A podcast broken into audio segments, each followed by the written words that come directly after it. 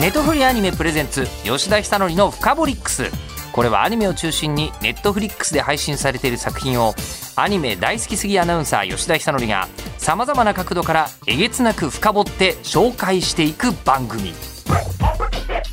吉田久典深掘り吉田久典の深掘り深掘りックス。深掘りックス。ネトフリアニメプレゼンツ吉田久典の深掘りックス。はい今年もさまざまなあの作品見せていただきましたがもしかしたら見てた作品に今年一番出てらっしゃる可能性が高い方かもしれません。はい。ネットフリアニメプレゼンツ吉田久典のフカボリックス年末年始ネットフリックスで一気見したらいいよ特集ゲストにご登場いただくのは高橋理恵さんですよろしくお願いします。よろしくお願いいたしまますすというかありとあらゆる作品に高橋さんがいませんか？本当ですか？はいそんな気がします またいいいっぱいいろいろ見てくださってるんですね。嬉しいです。まあいっぱい見てますけどただ高橋さんも今年振り返るとはい。仕事をしたなって感じしませんか？貯めてたやつが出てるなって感覚はちょっとあって。あちょっと早い時期にとって、はい作品として世に出るのに時間がかかるってまあねあるとかもあっ。たし、ええええ今年ももちろん進めてはいるんですけど、ええだんだんそのアニメ制作のアフレコのスケジュール感覚がだんだんと先になってきたというか今もうなんか2年後撮ってるとか。えそんなことあるんですか？なんか結構先だなみたいなのが増えてきたような印象があります。へえ、うん。こう今年のアフレコの話はこの間あの松岡義嗣君とああの別にラジオやってるんですけど、はい。松岡君があの今までは1日に5時間のセットが2つ。はい。いわゆる朝10時に入って、うんうん。いわゆる15時ぐらいまで。であと次16時から21時までみたいな、うんうん。2セットがまあまあ声優さん基本だったと。ですね。いうのがコロナでみんな一緒に撮れなくなったからあ、のなんかカラオケボックスみたいなシステムになってると、はいはい。今あのこの3人だけはこの時間ではい。撮りましょう。でその分短くなります、うんうん。1時間半ぐらいでみたいなうんうん。セットになってるんで、その1時間半にうまく合わせると1日に5回とかできちゃう。確かに。話を聞きまして。めちゃくちゃそのお忙しい方とかやっぱりええ。一日にアフレコできる本数が究極に増えたんだろうなとは思います。ええ。だ高橋さんもそうなってんじゃないかなって。私は、ええ。でもありがたいことにと言ったら不思議な感覚ではあるんですけど、ええ例えばその午前帯が10時15時だとするじゃないですか。の時にその誰と掛け合う話数なのかによってその朝の10時から11時のチームなのか12時から15時のチームなのかみたいなうん。あるじゃないですか。そのあの撮るパートによって、はい、取るパートをええ結構移動していただいてる感じがするんですよね。ほほほほなので結局10時15時開けてるんですよ。あその中でわかりますあの5時間ずっといなくてむしろ1時間でそこから離脱したりしてるっていうことですか、キープは5時間してるけどみたいな。あそうです。取り方はもう、ええあのスタジオにいるのは1時間とかだけど共演者さんの中でも掛け合いが多い人と組ませてあげたいっていう音響制作さんのその意向でえ5時間開けといてあもうこの時間の中で組み合わせてくださいっていう感じえそうだったんだだったりもあります。でそれで決まるのって何日ぐらい前なんですか？決まってない前日の時もあるし、うん1そんな時も週間前の時もあるしみたいな。ああ1週間以内のどこかですかね。まあそれぐらいですか。うん。そっか。みたいな台本上がって、ええ。組んでみたいな感じで。整えてくれてるので。なのでまあ本当に一日に何件もできちゃうとは思うんですけど、ええ。私もあんまり切り替えが得意ではないので。そうなんですか？そうなんです。で全然違う役いっぱいやってるじゃないですか。すけどそこまですぎるのもちょっええ。と自分的にも一キャラに集中できる自分の限界もあるかなって思って10時15時はもうこの作品っていうので。うん、そんな感じです。で時間が空いたら普通になんかもうお昼ゆっくり食べてとかあ一回家帰ってみたいな。一応こう高橋さんというとこうコメディからシリアスまで、うん。えー男子もやれば女子もやるみたいあな感じじゃないですか、うん。だからあの全然瞬間で切り替わってくださいって言ったら切り替わるタイプだと思ってました準備はしていかないとですかなり。あそうなんですか、はい。結構準備をしていくって言ってもうん。いろいろあるじゃないですか、はい。どういう準備？えー、とそのキャラクターのこの考えていることとかっていうのをえ現場では感覚で捉えたいんですよ。なので事前に、えー、と書き起こすみたいな作業そんなことやってるんですか？割とやってたりしております。か声優さんのこういうのって決まりないんですよね。あもう役作りは。てる人もいれば全然もう本当に見た瞬間にパッパッいやもうできちゃう方もいらっしゃると聞くと、うん。ええでもこう書いてはい、え理解しないといけないんですよ。そうなんですか？私的には。え相当バラバラですよやってらっしゃるそうですよね。ああえ確かにキャラクターによって変えてるっていうのもあるし、ええ。え役どころによって何も知らない方がいいキャラクターとかもあったりすると、そういう時は下調べせず受けの芝居でいいみたいな現場もあるんですよ。例えばその起点となるキャラクターがいるからその人が、あのーハプニングを起こしてくれればこっちは受けの芝居をずっと続けてればアニメが一本完成するみたいな、うんうんうんうん。作品もあるけど自分が立ち上げになったりすると相当準備していかないと、なんか一人でまたコロナ禍の収録もう掛け合いが相手がいなかったりすると特になんですけど立ち上げ上手にならないとなかなかうまくできないなって感じちゃうんです。うーん。と今ですねえらくあの声優さんのちゃんとした話を聞きましたが伝わります？えー今日先に聞いとかないといけないなっていう気持ちがあったのでそうなっています。あ。そうだったんですね、はい。えーありがとうございます。ということでまだプロフィール紹介もしてないんで、あはい今目の前に白いトレーナーを着て座っていただいている、はい。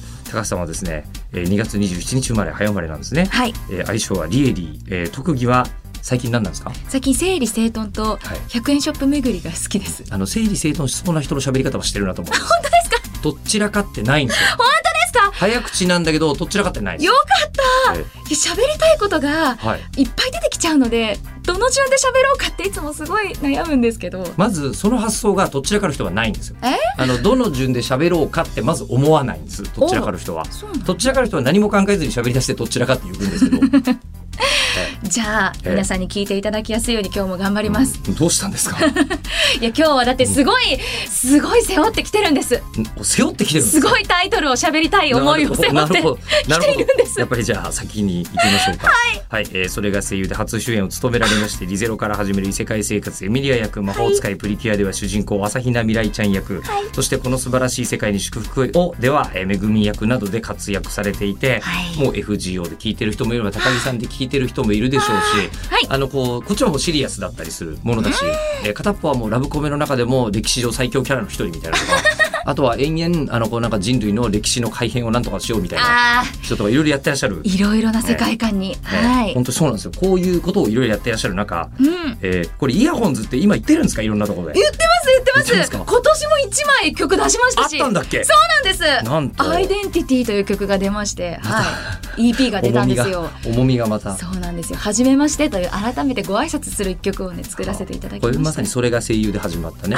そうなんですユニットがありまして、はい浅野真澄美さんがねいろいろとこう原案とかね、はい担当されてましたね。うん、えーそういえば浅野さん感あるな。今年も仕事しましたけど、え引き継いでいる引き継いでいる何か。朝のイズムみたいなもの浅野さんと喋りたいことはいっぱいあるが整理して出さないと伝わらないっていう変な覚悟変な覚悟を持っている感じ、えーが伝わりますがでソロとしての活動も今年やるっていう発言がありましてはい。オフィシャルメンバーズクラブ。はい。ファンクラブっつってないんですね。あそうなんです。メンバーズクラブということで。えなんか私の活動が好きな人が集まる場所にしたいなというか。ーうん。あのもちろんそのリエリーのファンですって言ってくれる方たちも本当に嬉しいんですけど私一緒に楽しみたい派でみんなと一緒に何かやろうよみたいな感覚がメンバーズっていう言葉にぴったりだなと思って。あの地域の名士の人たちが集まってライオンズクラブとか作ったりする感じ かもしれないですね。えーメンバーズクラブ高橋立理恵高校の開設も発表されてはい。いらっしゃいますが、そんな中、うん。えー今日は、まあ、声優さんの、はい。ね、この近年のあり方を今聞きましたが、はい。2021年から22年にかけて高橋理恵さんがこれを見てほしいという作品が今日はあるというのでお越しいただいたはい。わけなんですが、えーすみません作品名教えていただいてもよろしいですか？日暮らしの泣く頃にを見てくださいあのー多分2000、はい。あれ何年ぐらいだ？何年だろう？結構ね4 5年じ一番最初とかになるとあのだいぶ前になっちゃうと思うんですけど。あの日暮らしの泣く頃には、うん。えー私は初めゲームの印象が強い。そうですよね、しかも PC98 とかです、うんうん、ね。その同人で出ていたみたいなところですよね、あのーパソコンゲームっていうのは割とあの自分でフロッピーディスクを焼いて、すごいですよね。フロッピーですって、はい、同時ゲームは2002年。ありがとうございます。CD ロムがギリ出たか出ないかぐらいかなっていうかうん。焼いて自分で焼けるようになった前後ぐらいの、ねうん。やっと。で、まあ、うん2002年に同人ゲームが出て、はい。で同人ゲームで異常に面白いっていう評判が広まってそのあたりで僕手にしてるんですけど、いいいないですか？羨ましいんですか？その時代に活動できる、はい。なんか財力と時間が欲しかったというか、普通にもう20代のオタクでしたから。あいいない。い時代に生きてらっしゃいますね。このスタイルで羨ましがられたの初めてだ。いや私多分その時小2とか小そうですよね。1とかその辺だったので、うん。本当にまだその時はうん。オタクになっていなくて、うん。なんかその頃から活動できてた皆さんが羨ましいです。うん。普通にあの特にあの羨ましがられる理由はなく本当です。単に今単にやってましたああ、ええ。普通プレイしてでも、えめちゃくちゃ面白くなかったですか？めちゃくちゃ面白いところやべえなやべえですよね。やべえ理由というのが、えっと一応じゃあストーリー説明しますお願いします。えー昭和58年初夏。大自然に囲まれ過疎化の進む寒村ひなみ沢に引っ越してきた前原圭一は、えっとあの主人公としてはもう言ってしまうとその時代のアドベンチャーゲームのいわゆるギャルゲーと呼ばれるゲームによく出てくるタイプの、はい。あの男の子一人しか出てなくてでその男の子でやたらと女子に対してタメ口 もしくは上から行きがちあれってそういう時代というか時代感そういうのが流行ってたんですか？そういう時代感あります。そうあのなんだ。あの頃はあんまり女子に敬語で行く主人公とかはうん。うんまだいない、えー多分なんかあのオタクの女子とのコミュニケーションに本当にバリエーションなかったんだろうなっていう時代を感じます。あんま名字呼びとかしてないですもん。なんかヒロインたちのことを。あやっぱりレナとか、そうミオンねとか。そうね呼び捨てだ。できないんですよそんなの本来は。うわ現実では。だからファンタジーの女子とのやり取りがあそこには書かれてるなとまあ詰まっていたん思いますはいファンタジーですね。で、えー村にある唯一の学校であるひなみ沢分校に通いまして、えー、竜宮レナ園崎ミオンらと楽しい日々を送っていました。はい。でしかし祭りをめぐる謎を知って以来何かが変わり始めるというほ作品でして、うん。でこれがまずキャラはうはい。当時「萌え」という言葉がもう本当に一番言われていた時代、うん。生まれたばかりの時代で、もうやたらと萌えばっか言ってた時代、あえーだったんですが、はい。でキャラは分かりやすくそういう女子の可愛い絵で、ーうんうん。でえーみたいなすごい細い声で喋ったりする。とあかはそうハウとかね。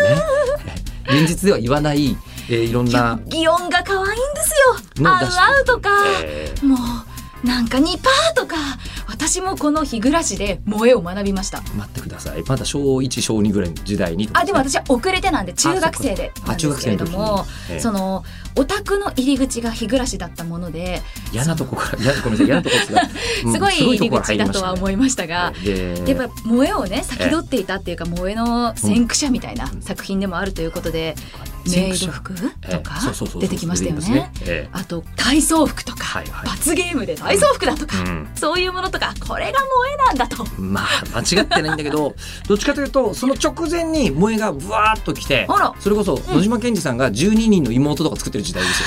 ねシスタープリンセスとかね。はいはい。でそこですか？萌え。あのあたりがスタートなんですよ。で大体そういうことの接点が、まあ、我々ないですから。うん。でそういう女の子がいてうわ最高って思いながら、えーゲームやアニメの世界で、うん。あのあみんな優しくしてくれる、えーうん。あこの子とあなんか仲良くなるとこっちの子があのこうやきもち焼くんだみたいなことを楽しむみたいな、はい。柔らかい作品が次々と生まれていた時代に、うんえーその柔らかな作品のタイトルで「日暮らしの泣く頃に」ってタイトルはちょっとんちょっとって思わないじゃないですか。思うじゃないですか。うん。で思う思った方正解です。素晴らしいアンテナですね。そこからです。えええーあのそこからなんですが確かに。キャラデザ声、その他はめちゃめちゃ可愛いんだけどえーここで、えー村で起こるのは惨劇です。そうなんですはい。惨劇なくしては、はい。やっぱり日暮らし語れませんね。そう そうだと思うんですよ。はい。惨劇惨劇のない日暮らしは日暮らしではない、えーのですが、はい。えー大体ありとあらゆる狂気が出てきて、うん。えーありとあらゆる狂気でありとあらゆる犯行が行われるんです。えであえのゲームなのでいろんな終わり方があるんですけど、あのパターンによってはい。どの狂気でどの終わりを迎えるかが違うんです。ありますね。うんうん。うんほぼほぼ、えー狂気で終わります。大体赤赤で終わるというか。そうですね。うん。あのそのシリーズが、はい。えーアニメになって、はい。あこれ放映すんだって思った覚えはある。確かに、えそうですよね。アニメ化されて。アニメ化されて。流れたんですよね。アニメ化されて、え、ナタとか金属バットとか、はい。えーあのフックとか出てきますけど、大丈夫ですかっていう気持ちではありましたが、確かに。やってまして、でしかもうん。ゲームが元だから、うん。アニメになるときにどのルートでやるんだろうと思ったら、うん3話ごとでしたっけ？3話か4話ごとぐらいそれぞれの編ごとに。そうなんですよ、2話3話とかええ。あと6話かけたりとかもありましたね。あーでそのシリーズでええ。一回こうあのひどい目にあって終わった人が次の話で特に何も回収されずにまた復活して普通に出てくるんですよ、おおみたいな。このアニメの幻惑感すごかったんですよ。すごかったのですが、はい。それを、えーすみません。何歳っておっしゃってました？あ私中2とかです。ハマったのまず時代がずれてるんですよ。そうなんですよね。遅れてハマったんですよ。なんでまた？えっとクラスの子にはい。日暮らしが大好きな子がいて、まずそこからですね。今日ね一つおかしいのがうちの番組のプロデューサーが中学の一つ下の生徒会で一緒だったやつなんでしょ？同じ生徒がやってたんですよ。時期的にも一緒だったこと一緒。ええ。あら内田さんそうなの。ももうほんとこの後すぐ生徒会の連絡網にな流します。うで会いましたっていう。会いましたって。いやいや感動。ででもその時にその時代です。でもただその中学やべえ中学だなやべえ。そうオタクがいるんです、うん。生徒会も漏れなくオタクいましたけど。その一緒に教えてくれた人はそもそも自分が同人ゲームとかやる人だったってことですか、多分やっていてで同人音楽とか、はいはいはいその、うん。この楽曲がいいからとか教えてくれる子で、うんうんあでそそういうとこから本当になんかいいものを私は摂取させていただいていて、うんうんうんうん。で君が進めるなら間違いないだろうということで、うん。やっぱり最初は私コミカライズから入りまして。ああれもシリーズいっぱいありましたね。ありました。えー黒地に赤字の、はい、黒バックに赤字のね。そうそう基本黒いうん。ですけど、でも揃えてみれば揃えるほどどんどん辺がいっぱいあってうわ何順で並べればいいんだろうみたいなところから、まあどっからでも入れますけどね。はい、うん。そうなんです。っていうので辺があることを知って、うん。えアニメやってるじゃんってなって、うん。でアニメを追いかけてうん。でその後キャラソンあるじゃんみたいな感じでズブズブと。はい。あのあのズブズブとハマったのですが、はい、えー中学生の頃の高橋さんにはい。何がヒットしたんですか、あーなんなんだろう日暮らしの何がハマったかっていうとやっぱり最初は怖いもの見たさで、ええ。その先ほども言ってた惨劇うん。があるんですけど惨劇の中に謎解きと言いますかあますどうねしてこうなったのかって思いながら最後終わっていくんですよ。毎回そうですね、はい。うん。それが日暮らしの泣く頃に「怪」というシリーズ怪盗編のシリーズですね。はい解くと書いてね。はいはいがどんどん分かっていくんですよ一個ずつ、でもまだ分かんないことあるみたいな、うんまだ救えないみたいな、うん。っていうところでどんどんどんどん続きが出ていくっていうのがうん。ハマっていったきっかけですし、ミステリーにハマったっていう。あーミステリーにもハマったし、ええ。ホラーにもハマったし、うん。萌えにもハマりました。まあ確かに全部が要素があったっていうのは多分歴史上初めての作品ではあるんそうでけど。ですすよね。えキャラに燃えた。えキャラに燃えた。はい。キャラに燃えるんですがあの作品は一見可愛いが深く付き合ってはいけない人がほとんどなんですね。ただ、はい、もっと付き合ってみていただけませんか？って思うんです。僕はなんて言うんでしょうね雨に打たれながら重箱持ってるあたりで、もうあのご勘弁もう苦しいよって思ったけど、ええ。その先、ええ。もう一歩進んでみればきっと彼ら彼女らの抱えていたものを、はい。もう一歩深く愛することができるんじゃないかいやまあそうなんですあのそうかもしれないですけどそんなになんていうのかな46まで生きてきてみてはい。思うんですけど、はい。あんなに重いドラマの人そんな集まんない人間。い てそうです。100人いて1人2人だと思うんです確かにけどみんなみんな抱えてるんです、南沢やばいですうよね、ん、みんな救ってあげたいんです。みんな救ってあげたいですか、はい。とりあえずそうですね。あのこうまあ前原圭一役星宗一郎さんははい。まあまあもう当時からね、今でも今に至るまでうん。メインキャラをこうやってらっしゃいますが、中でも若干のこう闇を感じさせる時がまあまあうん星さんのかっこいいとこかなと思いますけど、確かに、えーであのそのまあただ男子はまだわかるうん。圭一はそんなに突っ込みどころはないというか、まあ、主人公ですしね、まあ、突っ込みどころとしてはお前そんなに女の子にモテると思ってんじゃねえぞみたいな。のはすごいありますけど。刑事でもいいやつですから。まあうんうん。まあ、うん。うんいいやつかあいいやつ。いいっちゃいい。まあ悪いことはしない。悪いことは具し体的に。てないはず？しているか、まあ、変による、変によりますね。まあでもあの自分から行こうとはしてないですね。そうですね。ええ巻き込まれちゃう、巻き込まれて最終的に金属バットを振り回したりはしてるしちゃう時もあ時はりました、時はありますが、うんうん。えーそれ以外の、はい。えーレナミオンえっ、と佐藤子うん。えっ、とリカシオン、えーあたりはもう全員掘っちゃいけない。あーあーそうですね、えまあでも本当に普通の女の子なんですよ。ー普通の女の子をあの自宅に檻とかないの。で そっか。うん。いやあれはまたひなみ沢特殊だなとも思いますけど。特殊ですよ特殊な村だね。な。なんでまあうん。ナタはしょうがないかな。えーうん。林業とかに必要ですからね。そう。可愛いもの集めが好きなんですよねレナは可愛いものを集めるためには、はい。やっぱりナタも必要なんじゃないかな、可愛いものまあ可愛いものがまた参拝のねゴミとか意外なそんな、うん。そんな闇のところから探してくるみたいな確かに。ことではありますけど、うんうん。まあでもここに出てきていらっしゃる中原舞さん、雪野さつきさん、金井美香さん、田村ゆかりさん、堀優さんも出てましたね。はい。えー皆さん非常に闇の強い演技を。めちゃくちゃ最高なんですよ。あそこですか。はい。ごいいいです。なんか当時、はい。そのキャラクターに本当にその感情移入というか作品として楽しんでいたので、うん。怖いとか、うわこんな風に急に表情変わったりするんだって思っていたんですけど、ええ大人になって声優になってから見るとなんか先輩方のその萌えとかアニメにとらわれない芝居の奥行きがすごくて、うん。なんかあのアニメ見ながらでもいいんですけどドラマ CD としても奥行きがあるくらいの、うん。なんかめちゃくちゃ生っぽい芝居をされているのがうん。すごい印象的で、だからだからあの記号的な萌えが怖えんですよ。です、ええ素晴らしい。あの確かに本当にあの声優さんたち素晴らしいと思いますよ。はい、大人になってから見る日暮らしもまたいいものでした。えーその頃は単に怖いっていうのを感覚的に中学生の時は感じてただけ。あ、そうですね。どんな展開になるかっていう展開の方への興味が強かったんですけど、え今はそのお芝居の巧みなところとか、その表情とか、なぜここでこう落ちるのかみたいなところとかってやっぱ人の機微みたいなものに敏感になっていくじゃないですか。はいはい。そういうものに気づけるようになった時、より日暮らしの怖さに気づくみたいなうんところがあって、うんなんか人間の怖さみたいな面白かったです。えーじゃあ、はい。あのここまでのところ高橋さんは何度も日暮らし見返してるんそうですね。いろんなタイミングでそのいろんな編を見たりはしてるんですけどやっぱりインパクトのあるシーンみたいな風に覚えちゃってるところもあったりします。もうあ一回見たいなみたいなシーンはねやっぱありますね。あもう一回見たいシーンは？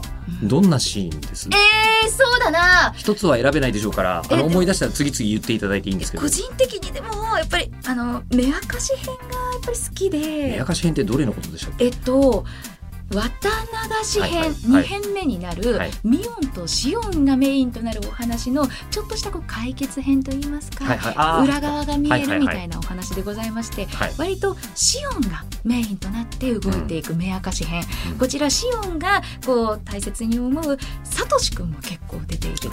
あの楽しそうなんでずっと喋っていただいて ちょっとちょっと。えぜひむしろあの語りで聞かせていただきましょう。本当ですか？はいはい。もうこの私北条サトシ君というキャラクターに多分恋をしたんだと思います。あそうなの？好きです。キャラクターなを超えて。はい、もう彼に幸せになってもらいたいですしその彼の繊細さとか、うん。彼の抱えているものみたいなものが本当に声とか表情とかから通してすごいもうダイレクトに伝わってきて、うんそれをこう小林優さんが演じていらっしゃって、素敵って思ってずっと目で追っちゃう感じでそこからやっぱり「えキャラクターソング出てるの？サトシ君も歌ってるの?」みたいな感じになって。うんでそこから調べてみて私は声優さんに興味を持ち始めてみたいなところでございまして結構目明かし編がきっかけだったりするのかな？あの声優さんの第一歩目が、えー、日暮らしで目明かし編で小林優さんなんですね。はい、あのこれ多分文脈が分かる人とそうじゃない人で受け取り方が全然違う情報が今流れてる。そうですねあのこう例えばもし、うん私を見て声優になりたいみたいな思ってくださる方がいてじゃあリエリーのルーツである目明かし編を見ようみたいな子がいたらちょっと一回止めたいかもしれない。リゼロとかだったらギリありかも。あ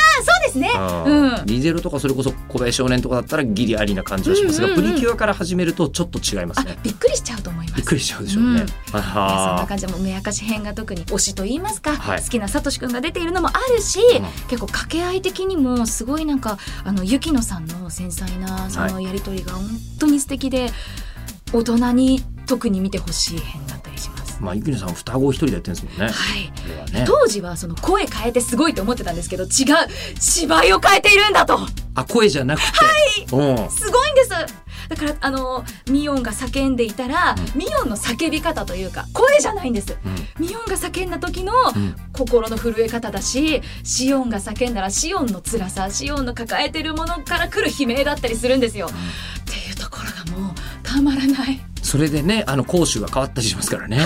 ええ作品とかストーリーによって違うんですよまだこれが。うんあのーそれをこう大人になってからまたすごいっていうのが分かるようになってなって幸せだなと思ってます。であの日暮らし、はいもう超近年リメイクされたんですよ。はええどういう気持ちだったんですか？い。いやもうなんかこの時代に 生きててよかったって思うくらいで。そうリアルタイムリメイクがあって、でリアルタイムリメイクがあり声優さんほぼ一緒なんですよ。はい、ありがとうございまます。いやもうもう、まあ、変えられないのは分かるんですよ。ありがとうございます。今までのあの拝見してた方からすると。本当にその、やっぱり私はその同人のところから入れなかったっていう悔しさもあるんです。同時から入らなかそのった悔しさ。2002年からねやられていたという話があるじゃないですか、うんはい。その頃に私はランドセルを背負っていた、うんただの小学生だったのが悔しい。あのランドセル出てくるけどね。あ出てくるけど出てくるけど。出てくるけど。東は出てくるけど、まあ、はい。あのあそこにはさランドセルの子は参加させちゃいけないですからどちらかというと。そうだね。って思うので、いや当時リアルタイムで追えなかった自分的にはこうして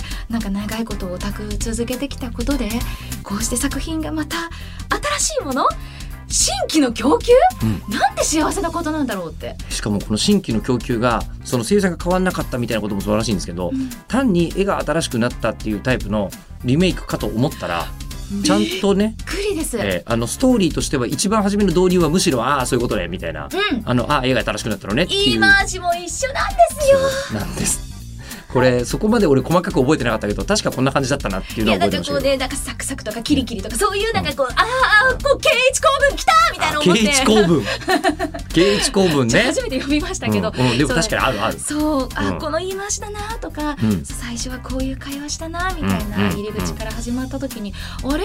こんな会話あったっけ？みたいなとこから始まっていくのが GO でして、うん。新しいうんシリーズ、すごいでそうなってその新しいシリーズの方がまあ本当に新規の供給だったんですよ。はいえゲームだからこそまあできるっていうことではあるやつですけどあの高橋さん出てないですよね。私はあのアプリゲームの方に出演させていただいておりまあしてそうなんですか「日。暮らしの泣く頃にメイ」というはい。作品に出させていただいております。あそうなんですね。はいえそこは役どころどんな感じだったんですか？役どころああ言えないやつ。言えないんですけど、はいえっと髪の毛色がオレンジ色の女の子でございまして、えそうだななんて言ったらいいんだろうなえっと「日暮らしの泣く頃にメイ」という作品はですねはいはい。あの平成の女の子たちの話です。あそうなんだ。そうごめんなさい。アプリゲームの方全然触れてないんですけど。で平成5年の女の子たちが、はいはいうん。とある理由を持ってええ。ひなみ沢に訪れるんです。うん行かない方がいいよ。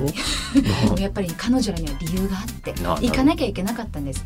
知りたいこととか、うん。決着つけたいこととかがあってうん。やってきたんですけど、そこで不思議な出来事が起きましてなんと昭和58年日暮らしの舞台となるあの年代になぜか飛ばされてしまうんですタイムスリップものなんだ。そうなんほうほうほうで飛ばされてしまった主人公たちが、えっと昭和58年でまた新たなどうしてひなみ沢大災害が起こってしまったのかということを突き詰めていくお話になっていあます。そういうそういうゲームに出ていらっしゃって、はい。で、えー、とそのこう日暮らし大好きっていうはい。高橋さんからるとってなるじゃないですか。はい。決まった時に、はい。ええ。どういうどういうお気持ちだった最初私やらせていただいているのが宝谷直ちゃんという女の子。宝谷宝谷ってなんだ？ってやっぱ名字から考察する癖があるんですよね。あいや日暮らしだとそうなるでしょうね。はい、ええでとこから考察し始めてっていうところではあったんですけど、ええ。やっぱりもう日暮らしのお仕事をいただいた時は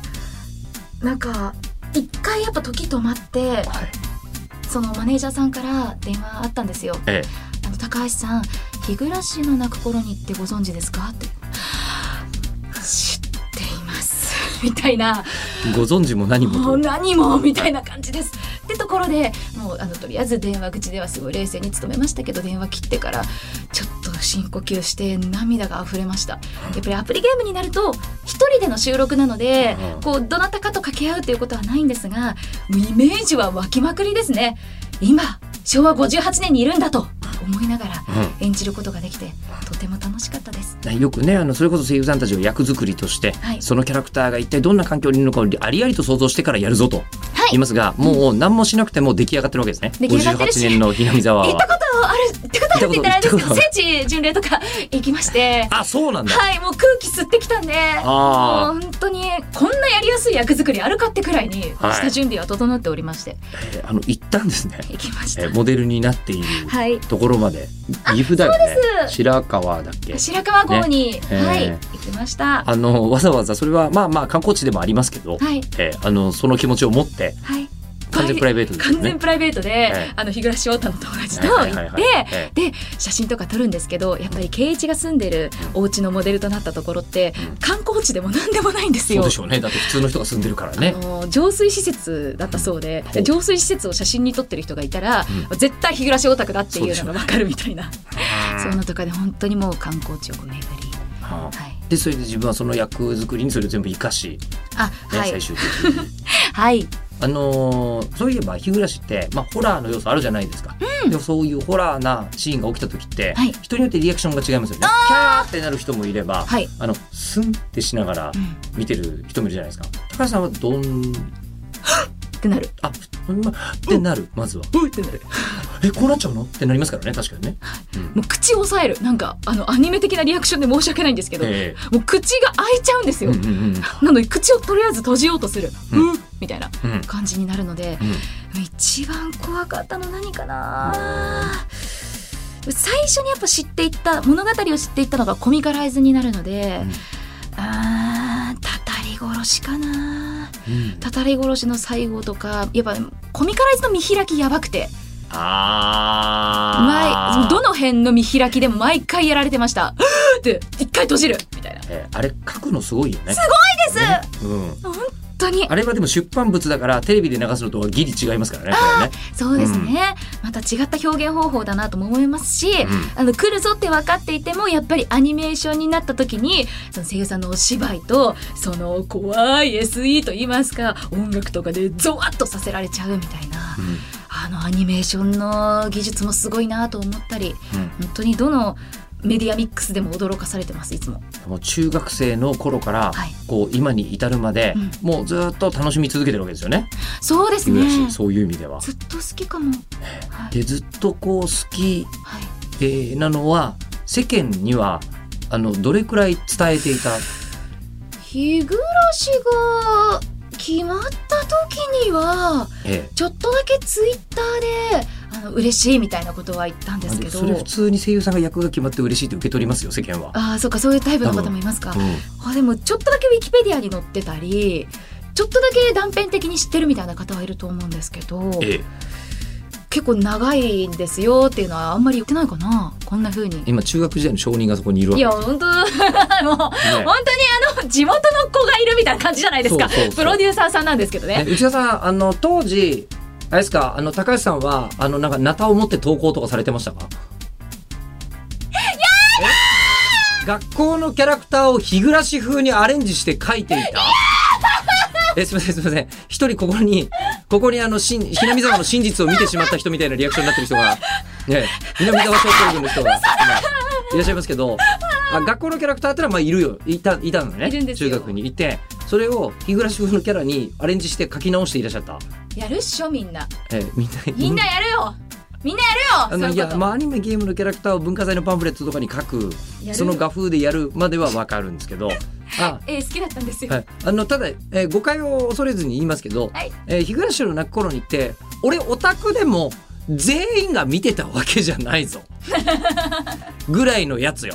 でそれを一般のクラスの平均値からすると、えーやっぱ見てる人 1%2% の世界になるやつを学校のシンボルでしょ？で生徒会の 何やってた生徒会のあの会長とかですか？私はあの初期とかやってとかやってた、はい。で生徒会の初期の人が学校のなんか公式行事とかに、うん。それ登場するものをいきなりそのキャラにしてるわけですよね。うんえでも多分なた持たせてたとかじゃないかな。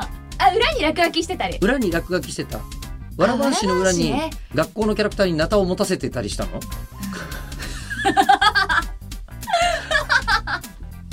それは誰かえ内田さんは分かってたの日暮らしだって。あああ布教活動できてるであの知って手に取って見たり読んだりとかしてたわけではない。あこれ喋ったけど私には踏み込めないと。やっぱちょっと怖めな感じですもんね。そうね、えー進んで。はい。あホラーなら何でもいいってわけじゃないんですか？あでもホラーは全体的に好きです。全体的に好きですけどやっぱりなんだろうなジャンル無限大みたいなところが日暮のまた魅力的な長年好きになっちゃう理由の一つでもあるのかなというか。ジャンル無限大。いやだってホラーだけだったらもう怖いものってもう知っちゃったら怖くなくなっちゃうじゃないですか。あまあ確かにね。でも、うんそれでも見返しちゃうほどのミステリー要素もそうだし、うん。キャラクターが動いて喋ってるだけで尊いと思えるその萌え要素もそうだし、みたいな、そういうなんか日暮はどこをめでてもうまいみたいな、うんそんなところが。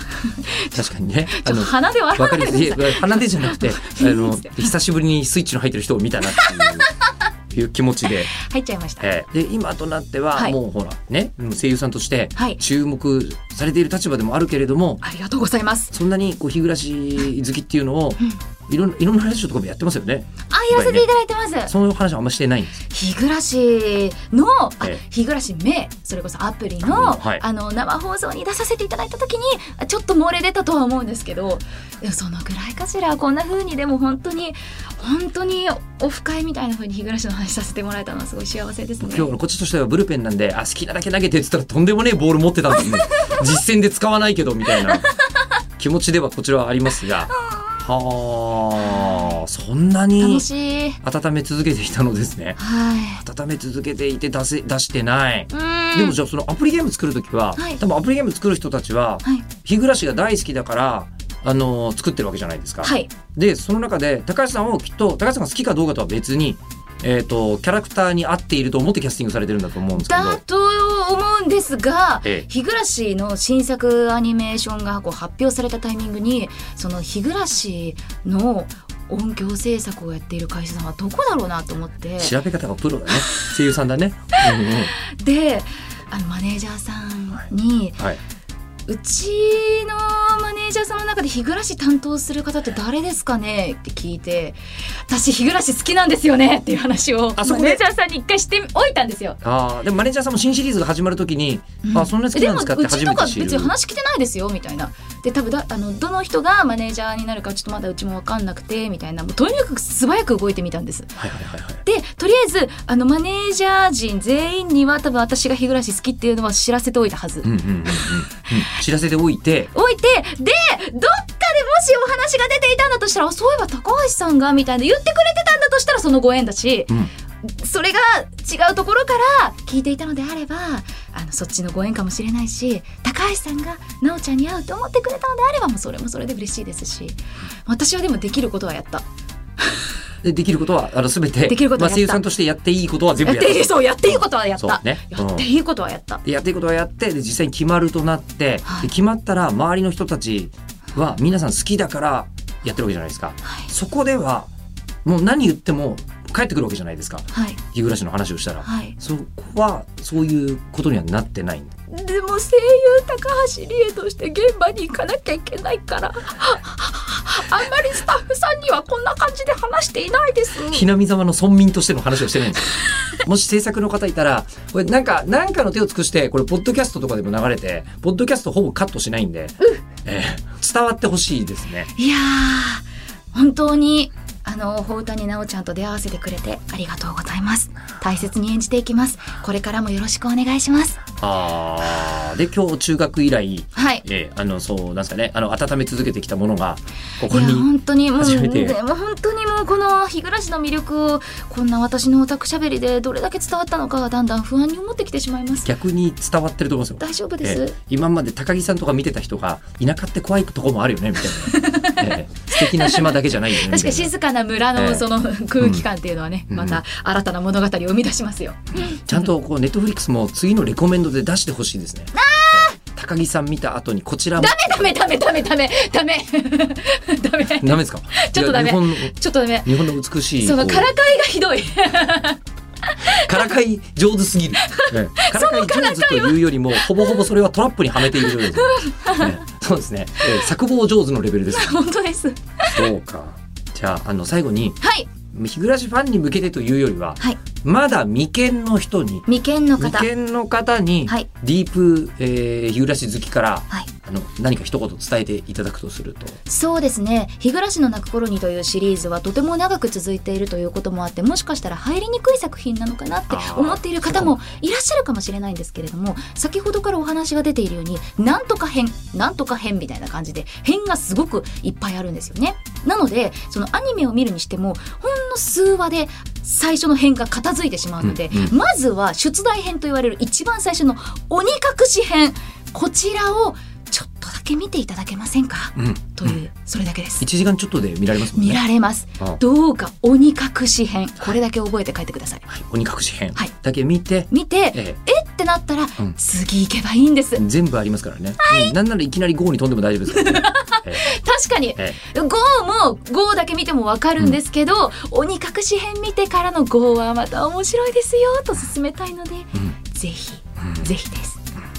ネットフリックスで、全部見られるんですよ全部ありますから。全部見ると旧シリーズが59回あって、うんえーっと新シリーズが39回あるから、うんあこの年末年始、もうずっと見てられますね。帰省するつもりになって本当です。あなたあの私は田舎ないですけど、ね、なんかある気がしますからうん、はい確かに。ねひなみ沢の住民になりましょうみんなで。なんかね圭一君のお父さんお母さんなぜかいなくなりますからね すぐ出かけちゃいますから、ねえいつもね東京行っちゃうんですよ。行っちゃうんですよそうなんです。ね、ということでぜひ年末年始、えー高橋さんのこの気持ちを組んではい「えー日暮らしの泣く頃に」を再生してみていただきたいと思います。はい。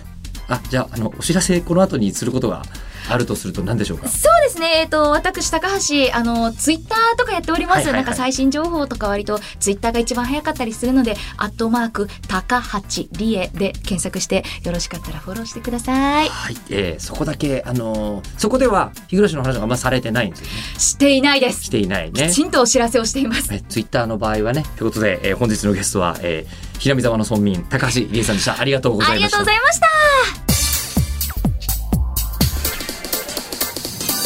ネットフリーアニメプレゼンツ吉田久典のフカボリックス。番組ツイッターもあります。アットマークフカボリックスをぜひフォローしてください。ではまたお会いしましょう。ネットフリーアニメプレゼンツ吉田久典のフカボリックス。ここまでのお相手は日本放送アナウンサーの吉田久典でした。